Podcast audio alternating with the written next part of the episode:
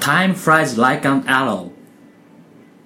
ラジオキャッチュー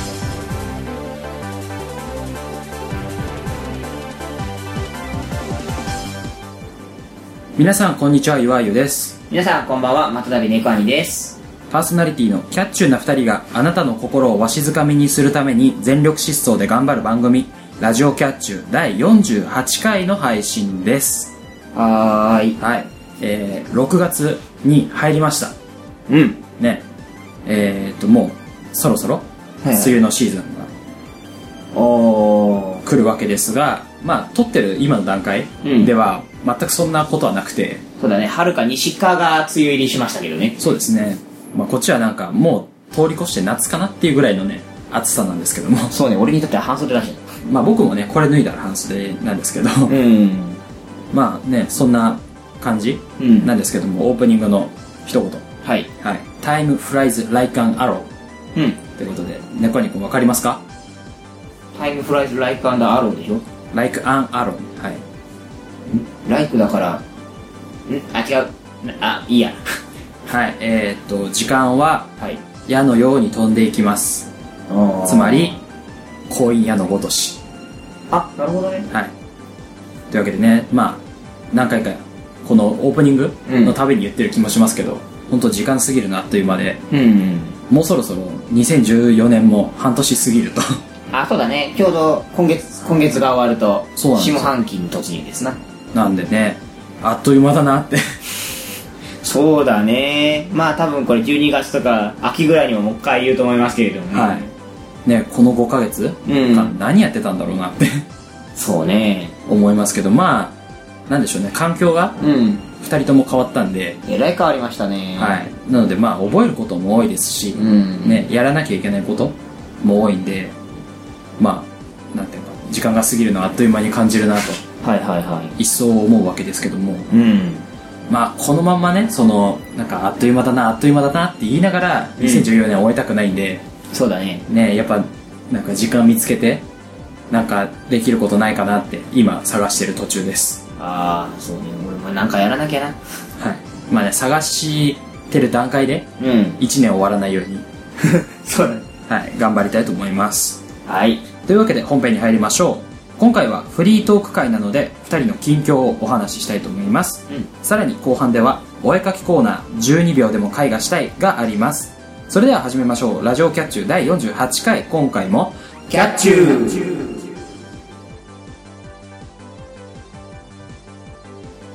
ラジオキャッチューこの番組はワイズラジオ制作委員会がお送りします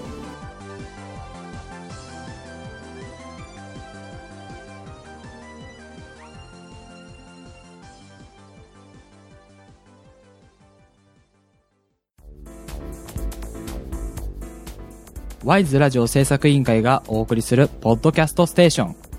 それがワイズラジオステーション MC が体当たりで企画に挑戦するバラエティ番組やサブカルチャーをテーマにトークする番組など様々なジャンルの番組を配信中検索するときは WISE ラジオ Y と S の間にアポストロフィーを忘れずに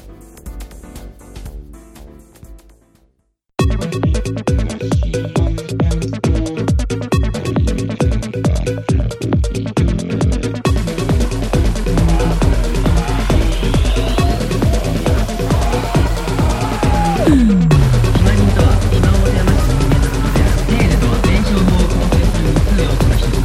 この番組は一つの命題に対し独自の主張を述べ最終的に人生でつまりそのゴーを見つけていくポッドキャストである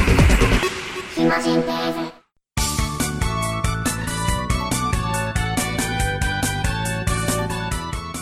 今回はサボりません今回は噛みません無理無理ラジオキャッチュー改めましてゆわゆです改めましてまたたび猫兄です今さ実はさちょっとさ喉が痛くてさはいあのー、昨日、実は一日、ちょっと、あのー、友人たちと3人ぐらいで、ずーっと朝から夕夜までカラオケしてまして、はいえちょっと今喉がイガイガするんですよ。そうですね若干なんていうか声がガラガラな感じに聞こえますけども、ちょっとガラッとしてる感じがあると思うんで、やっぱ自分で感じるぐらいだから、多分他の人もっと感じると思うんだけど、はいいや、あのね、あの昔は結構フリータイムとかでちょいちょい一日中いたりとかっていうのをよくしてたんだけれども、一人でもね、はいやってたんだけど、最近、どうもやっぱり忙しくなっちゃっているのと、うんまあやっぱり、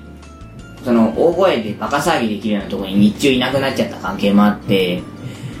あんまり声を出さない習慣が多かったんですよ。はいはいこの収録ぐらいですよ、うんでかい声で喋ろうっていうのがもう最近はなくなってきちゃって、はいで そんな中一日やったせいかもう喉が結構ひどいことになっててはい今も定期的にちょっと飲みながらやってんですけどそうですねまあなんて言ったらいいんだろうねあのこう喉ってさ体調を整えるのにいくつか方法ってあってさ蜂蜜レモンを飲んで寝るとかさはいあとまあキューバしのぎその場しのぎだったらあの栄養ドリンクでうがいをするっていうのもいいらしいんですけれどもうんうんまあ、大体この2点ぐらいが一番有名なとこ、まあ、あとは十分に休息を取るとか喉に負担をかけるようなのなんか飲み物を飲まないとかうんうんありますけれども、まあ、全体的に見てそんな感じでやっててで、まあ、カラオケ自体はね楽しかったんですよで大体僕らの年代ってそうですけども叫ぶ系の曲って多いじゃないですかまあ多いですねまあオタク系の曲で言うなら例えばガオガイガーなんかよく叫びますけれども,、はいもうあの歌じゃなくて叫ぶことに中心になっちゃうような曲って結構いくつかあってはそんなんしてたら余計悪くなっちゃってて。で、さっき来る前にちょっと友人、昨日のその友人たちと連絡取ったら、一人声が出せなくなったと。いうん明日の仕事場で出すからみたいな話してて、おーとは思ったんですけど、 喉が最近枯れたってことあります喉が枯れたっていうことうん、要するにもう声が出ないほど枯れちゃったとか、それこそ今、俺、今の俺みたいに中程度なガラガラでもいいんだけど、そうだねうん喉がガラガラになるほど喋ったことはないなおー、うんまあ酒焼けとかもあんまりしないのでそれこそ本当になんだ何時間もカラオケとかで絶叫したらガラガラになるんだろうけどうん。それぐらいのカラオケをしたのがもう何年も前だからはいはいはいはい、はい。あんまガラガラにはなってないですねああそっかそのぐらいの方がちょうどいいのかもしれないなとは思うんだけどはいいやもともとなんかね喉が強いっていうのが若干自分の自慢になってたからはいそれこそ、まあ、さっきも言ったけど一日カラオケ入ってても本当に飲み物をもうドリンク一杯で済むみたいな人だから、うんうんだったんだけどやっぱカラオケやっててこれこれちょっとなんか飲まないとやってらんないなと思って定期的にあの緑茶とかなるべく刺激の弱いものうんまあ水とかをすげえ頼みまくっててはいはいああもうちょっと喉を大切にしないとなとかいろいろ思いましたねはいまあそうですねあの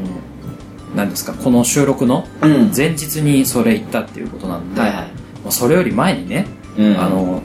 なんですか今うん日収録があるんでっていうのはそのお知らせうんはしてるんで、そうだうねん、それを分かってた上でカラオケに行ってで声がガラガラですっていうのはあの自業自得でしかない ですよね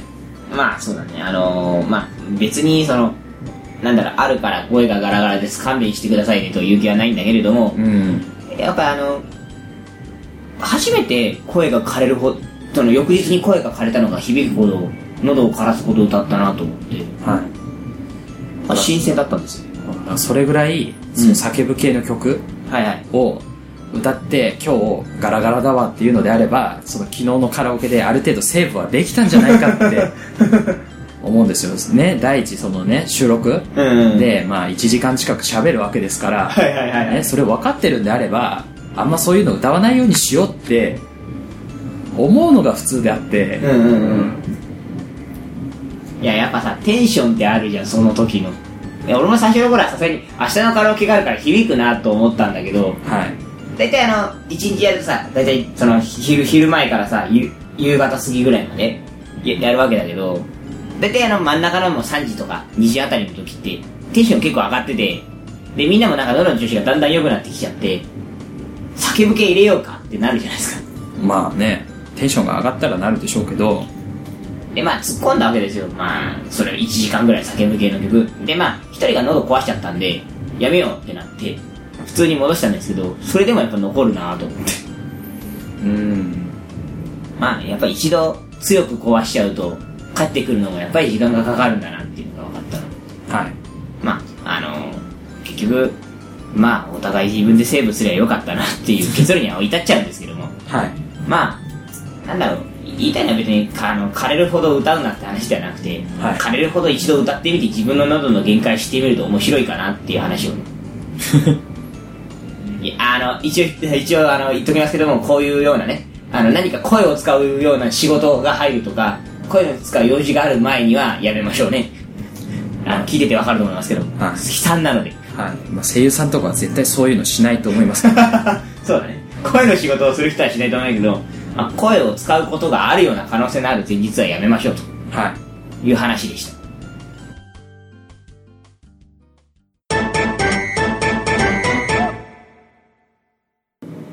猫兄くんは、はいフラッシュモブってご存知ですかいや知らないえっ、と、フラッシュモブっていうのは、まあ、あの、光る、うんあの、フラッシュ。フラッシュ。えっ、と、アニメとかで、ュうんあの、主人公たちキャラではないキャラ。あはいはい、はい、例えば、学校のものの、その主人公うんがいるクラスの一般の生徒みたいな。いわゆるあの村人 A とか生徒 A とかってクレジットで書かれるようなやつそうですね。っていう意味のモブ。うんで、フラッシュモブなんですけども、はいはいはい例えば、えっ、と、こういう場面を、あの、頭に思い描いてください。うんえっ、と、のどかな公園です。うんで、まあ、広場のところでは人が行き来して、うんで、えーベンチではカップルとか、ね、おじいちゃんおばあちゃんとかが座っています。うんで、まあ、子供たちも遊んでいると。うんすると、突然、そのどこかから、一曲音楽が流れてきましたと。うんで、まあ、なんていうんですか、ちょっと、公園で流れるような、そんなのどかなものではなく、小気味いいポップスほうほうほうですと。うんすると、それに反応した、その、えっ、と、広場を行き交ってる一人が、うんえっ、と、突然、うんダンスを始めます。ほうほうほうほその、なんていうんですかね、あの、アドリブではなく、その、元から決められていたかのようにうなるほど踊り出します。すると、その、まあ、ベンチで座ってる人とか、うんね、行き来してる人は見出しますよね。うんそりゃそうだうん。で、周りに集まってくると。うんそしたら、その踊ってる人のところに、うん別の人が、えー歩み寄ってくると。うんだから声をかけて止めるのかなと思いきや、うんえっ、と、小説の変わり目で一緒に踊り出す。おお全く同じ踊りを踊なるる。ほどなるほどで、またさらにちょっと曲が進むと、うんえっ、と、カップル、さっきベンチで座ってたカップルが突然立ち上がって、その、踊ってる人らのところに行って、一緒に踊り出す。おおで、最終的には何十人もの人が、その公園の広場で曲に合わせてダンスをする。なるほどで、周りには、それを見ているオーディエンスがいる。うんで、えー曲が終わると、何事もなかったかのように解散おすると。これがフラッシュモブです。おああなるほいわゆる、まあ、桜じゃないですけども、仕込みの、えっ、と、客を装った、うん一般人を装った仕込みの人が、曲に合わせてダンスをしたり、まあ、パフォーマンスをどはいはして、で、目的が達成されたら、その場で解散するといなるほどなるほどいう、パフォーマンスの一種なのかな。ああはいはいはいはいですはで、僕たまたまその、YouTube いはいうんを見ていたら、あの、なんでかわからないんですけども、うんあの、結婚式の余興っていうので調べてたんです。はいはいはいはいそしたらまあね、歌を歌うとかいっぱいありますけども、その中で、えーっとまあ、なんでしょうね、とある、えーっと、結婚、夫うん婦が、その、二人の思い出のビデオを見ると。はいはいはい要は出会ってからこれまでみたいな。うんうんビデオを見るっていうので、そのスクリーンが降りてきて、えーっと、そのスクリーンの前に夫婦がいて、うで、ん後ろにはその結婚式に参列した人がいる。うんで、スタッフとかも、その、料理を運んだりしてる。で、映像が流れ始めるんですけども、スタートしてすぐに映像が乱れて止まってしまう。うんで、まあ、夫婦も、その、会場もざわつく。うん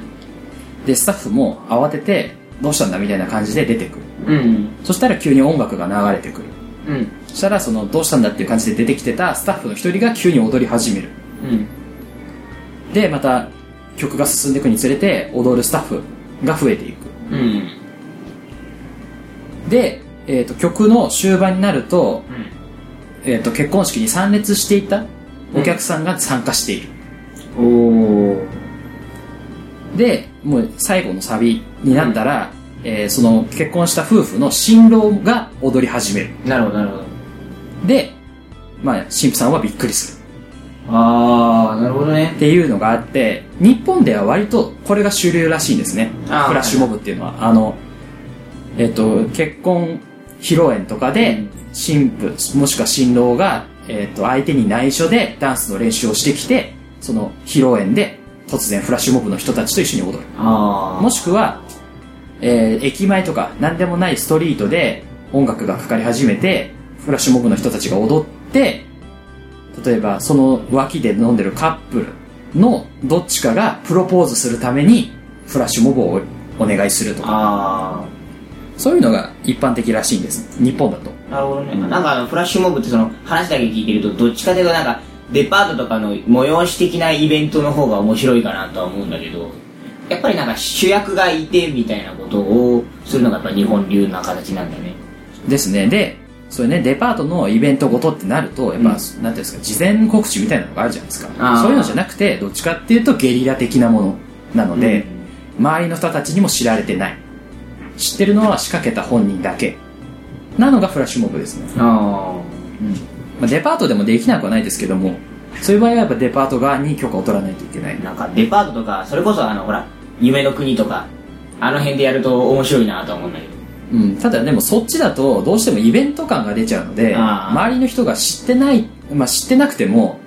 なんか告知してないとこでやるかなっていう感じではあるので、やっぱりその日常から急に非日常に飛んでいく感じが面白そうな感じはするからねうん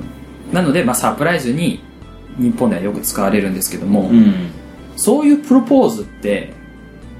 どう思いますああそうねあだから例えばそのね猫兄君と例えば彼女さんがいたとして、で事前に猫兄君がフラッシュモブのそういうグループにお願いしてダンスの練習をするそうで駅前とかのカフェでコーヒーしてたら、はいはい急に音楽がかかって踊り始める、うんで良いところで猫兄君が出てきて踊ってプロポーズするはいはいっていうのはどう思います俺ね多分ねいやあのねやるやると考えた時にね多分ね相手の気持ち一瞬考えちゃうああのそれやられるとさちょっと無理ですとは言いにくいよねあまあそうだよねここそこまでされてちょっと無理ですじゃあちょっとなんていうか盛り上がりじゃないですけどもなんかないよね流れ的に切れないしオーディエンスついちゃうしあーって断だからね断られないプロポーズではあるよね、とは思うよそうですねだから例えばねその結婚披露宴でやるってなれば、うん永遠の愛を誓った2うん人なのでそういうサプライズでやるっていうのはいいと思うんですよ愛が深まったりするそうそうだねただプロポーズってなると、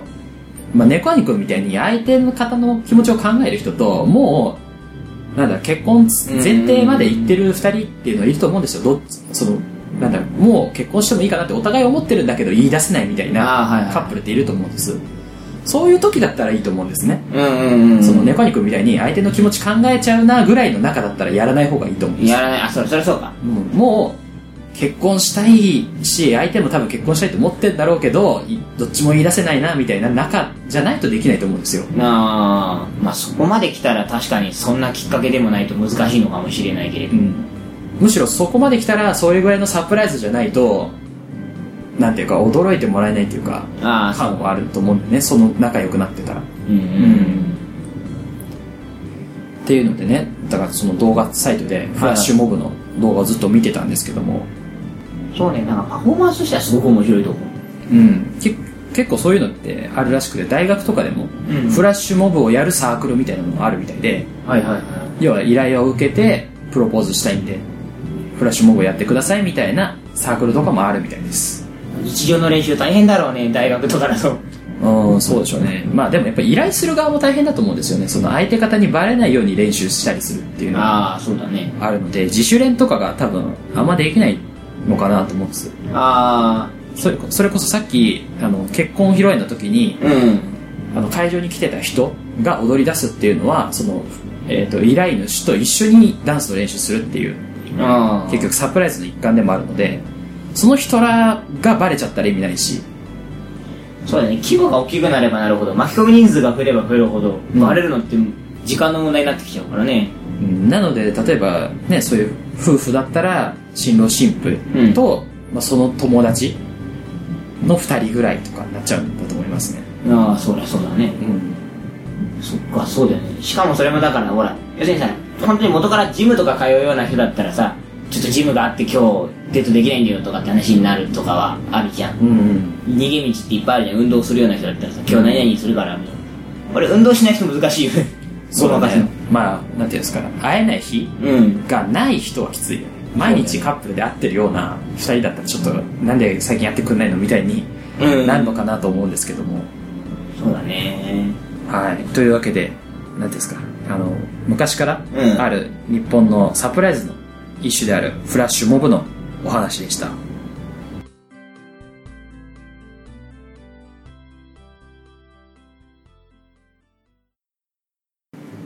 CM の後はミニコーナ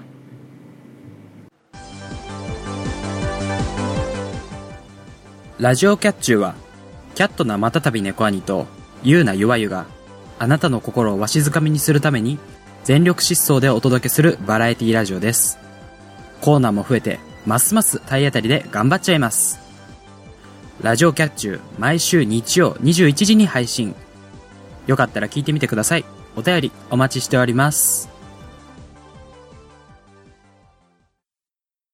TGA スタジオのサッカー情報番組「フットボールチャチャ」は国内サッカーを追っかけます、はい J1J2J3 アマチュア学生男子女子、うん海外組うんそしてもちろん松本山がうん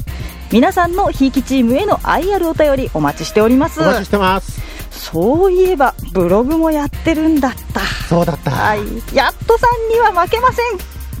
んうーんそろそろブログ書かなくちゃ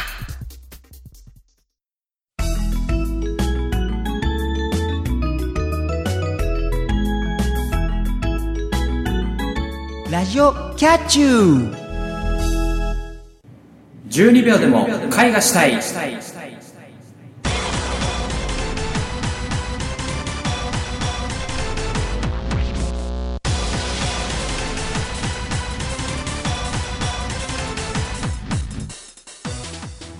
くじを引いて出てきたお題のイラストを2人で描きますただし制限時間は12秒しかありませんサインペンで描くため描き直しは一切できませんーはーい前回はなんかよくわからないものが描かれておりましたけどもそんな第46回のお題は「そら豆」でした、はいえー、と僕は鞘に入ったそら豆そのものを描きましてで猫兄くんも、まあ、豆は描いてたんですけどもメインで描いてたのはあれはジャックと豆の木の豆の木ですねそうジャックと前の木と前の木あれは、ね、確かにそら豆ですけども、うんあれを見てあのジャックと豆の木だって分かった人はすごいと思います、まあ分かったところであじゃあ童話かだってやっちゃったら困るんですけどねあれねまあそこはね僕の方を見てあじゃあジャックと豆の木だからこれだなってなってくれればよかったんですけど もそうだねはいというわけで、まあ、でもネカニ君着眼点は良かったと思うんで ねそうねそういうそういう着眼点だけでも磨いていかないとねはいね行きたいと思いますけどもはいはいじゃあ始めていきましょう今回のお題はこちらはいあああはいはいはいはいあのこれもねやっぱりなんか季節うんが変わりつつありますので、あの一応ヒントとしては、うん6月の季語に含まれる言葉だそうですあ規模になるんだこいつそうですねなるみたいですねへえというわけでこれを書いていきたいと思いますはいじゃあ、えーそれではやっていきましょう最初はじゃあ岩井君にお願いしたいと思います準備はよろしいですかはい大丈夫ですじゃあそれではやっていきましょうよーいスタートいやこれ簡単なんじゃないのうーん7秒終了うんやっぱこんな感じになると思うんですけどねうんなるほどねあじゃあ続いて猫兄くんの番になりますはい猫兄くん準備はいいですか大丈夫だと思いますはいじゃあ行きましょうよーいスタート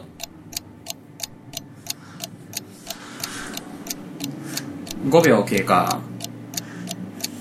残り321終了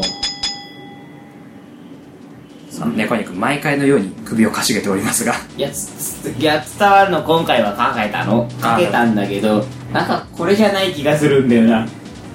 さあ、え2人とも書いたのでイラストを見せ合いたいと思いますじゃあえっ、と不安がってるんで、うん猫兄くんからいきましょうかわかりましたそれじゃあ私から行きましょうはいじゃあ猫兄くんの書いたイラストこちらはいおおあいいけどなんか微妙だね 俺ねあのねこの真ん中のさはい巻いてるのあるでしょはい俺向き逆だった気がするんだよねああそれを言ったらね僕もそれには近いですねあじゃあ僕の書いたイラスト見せますはいああはいはいはいはいはいそうなんですねちょっと逆向きうんになっちゃったんですけどもまあでも2人とも似通った感じにはなりましたねそうだねあのこれの向きがちょっとどっちだったかなっていうのがちょっとある正しくはねはいただまあ伝わるでしょどっちもねいそうですねというわけで、えー今回2人が描いたイラストはラジオキャッチュの番組ページで見ることができます2人が描いたイラストのお題が何だったのか答えは次回のこのコーナーで発表しますので皆さん答え予想してみてください以上12秒でも絵画したいでした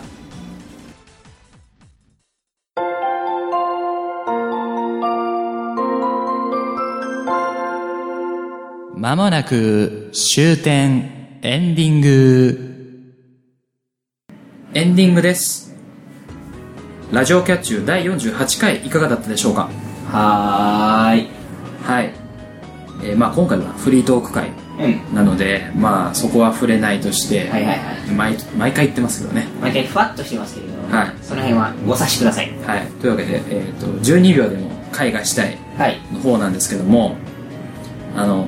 何でしょう後半うん見せる時に不安がってるんで猫兄くんからって言ったんですけども、はいはいなんていうの進行上は、うんあの書いた順に見せるってことで、うん僕から見せるはいはいはいあれだったんですけどもなんでその猫兄くんからにしたかっていうと、うんお題の何ていうんですかものうんが漢字で書かれてたんですねはいはいはいあのなので猫兄くんが若干首をかしげていてあこれは読めてないのではというああの作家さんからの判断が来ましてーそうねはいあのまあ感じが弱いというかちょっとした込み入った感じになると俺分かんなくなる人なんではいそうですねだからあの前の回で言えば「タンポポうん」をねあの読めなくてあの別の花みたいなのを書いちゃったっていうのがあったんではい今回もそのパターンを作家さんは期待したらしいんですけど も残念ながら読めたんですねこいつに関しては読めたんですねはい、なのでね、まあ、2人とも似通ったうんイラストになりまして、はいはいはいまあ、今までの12秒うんコーナーで言えば、割と猫兄くんが、なんていうんですか、画力うんが足りなくて、僕の方を参考にしてくださいっていうのが多いんですけども、はいはいはい今回に関して言えば、割と猫兄くんの方が現物に近いっていうあーはいはいはいはいは印象なんですね。いはいうんうんで、その、この、えー、と絵画が終わってから、はいはいエンディング撮るまでの間にちょっとトークしたんですけども、うその僕のはそのアニメーションとかんうんうんなんていうんですか映像でイメージで見るものそうだねとしては僕の方が強くて、うんでも実際画像とかで検索すると猫兄くんの方が多いんですよそうだねなんかあのなんていうのこうクミンとかに登場させるなら多分俺の方が近いよねああそうですねまあなのでうんなんでしょう、まあ、結構このトーク、はいはいいヒントになってると思うし多あ分ーイラスト見ればわかると思うのでそうだねこれ分かんなかったらちょっと我々の画力問題だね問題なのでねうんうんまああのキャッチューの番組ページとかあの配信記事はいはいはい記載してありますのでそのイラストを見て何のお題か考えてみてくださいはいはいというわけでじゃあ投稿募集いきたいと思いますラジオキャッチューではリスナーの皆様からのお便りを募集しています各コーナーへのお便りや番組の感想フリートークで話してほしいテーマなどぜひ送ってください募集している内容は投稿フォームがあるページで確認できます。投稿方法はメールの場合 wiseradio100-gmail.com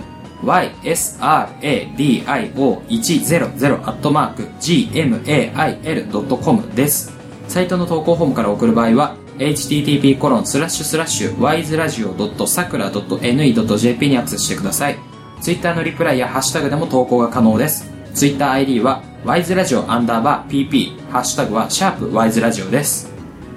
投稿締め切りはコーナーによって異なりますので、ラジオキャッチューのページをご確認ください。皆様からの投稿お待ちしております。それではそろそろお時間です。ラジオキャッチュー第48回、ここまでのお相手は、ゆわゆと、またたび猫兄でした。次回も、キャッチュー